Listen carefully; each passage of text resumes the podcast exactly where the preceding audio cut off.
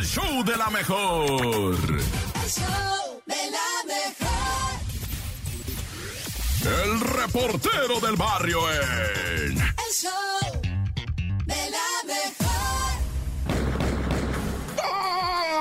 Montes, montes, alcantes, pintos, pájaros, cantantes. Oye, culebra chirrionera, porque no me pican ahora que traigo mis chaparreras? Bueno, pues ya está acá el report del barrio, ¿verdad? Para tirar dos, tres calces, a ver qué, qué show. Como decía uno allá cuando andaba encaramado en los cuacos y tirabas unos piales, ¿no? Ay, ay, Oye, bueno, pues este. No, ¿de qué vamos a hablar ahora? Que. Oh, oh, oh. Fíjate que voy a hablar como, como chinito. No, güey, es que. Tú sabes, Taiwán. Taiwán, esta islita que está mero enfrente de China. O sea, sí, Taiwán ya pertenece a China por un acuerdo de la guerra del mundo mundial, ¿va? Entonces Taiwán es de China, pero Taiwán dice que no. O sea, la raza ya dice Elo Mai, yo no soy chino, yo soy taiwanés, esto es Taiwán, nuestro territorio, y como que están así como que no aceptan del todo, ¿va? O sea, está bien difícil, pues, de eso te quiero decir, que dicen que los taiwaneses se están preparando para la guerra como Ucrania, dice.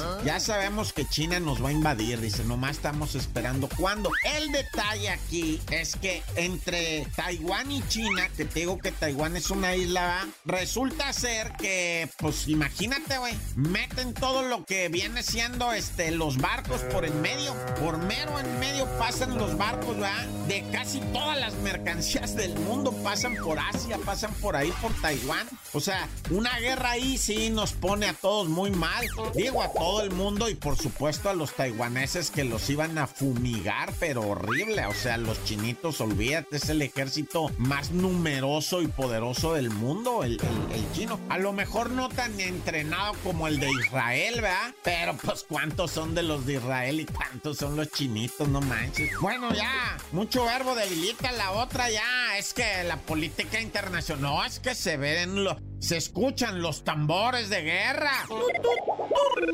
Y fíjate, ¿te acuerdas que hace unos añitos, eh, mucho en las noticias salía lo de la banda de secuestradores de la flor, ¿no? Le decían. Fíjate que les echaron 113 años de prisión al, al mentado Isra y al Noé. 113 años de cárcel a estos vatos porque pues secuestraban y hacían cosas horrorosas y todo ese rollo. Pero acuérdate que en México no hay, no hay cadena perpetua, ¿no? Sino que te van amontonando los años hasta que, pues, qué tan maldito seas, a cuántos puedes llegar, vean, ah, ya. ¡Corta!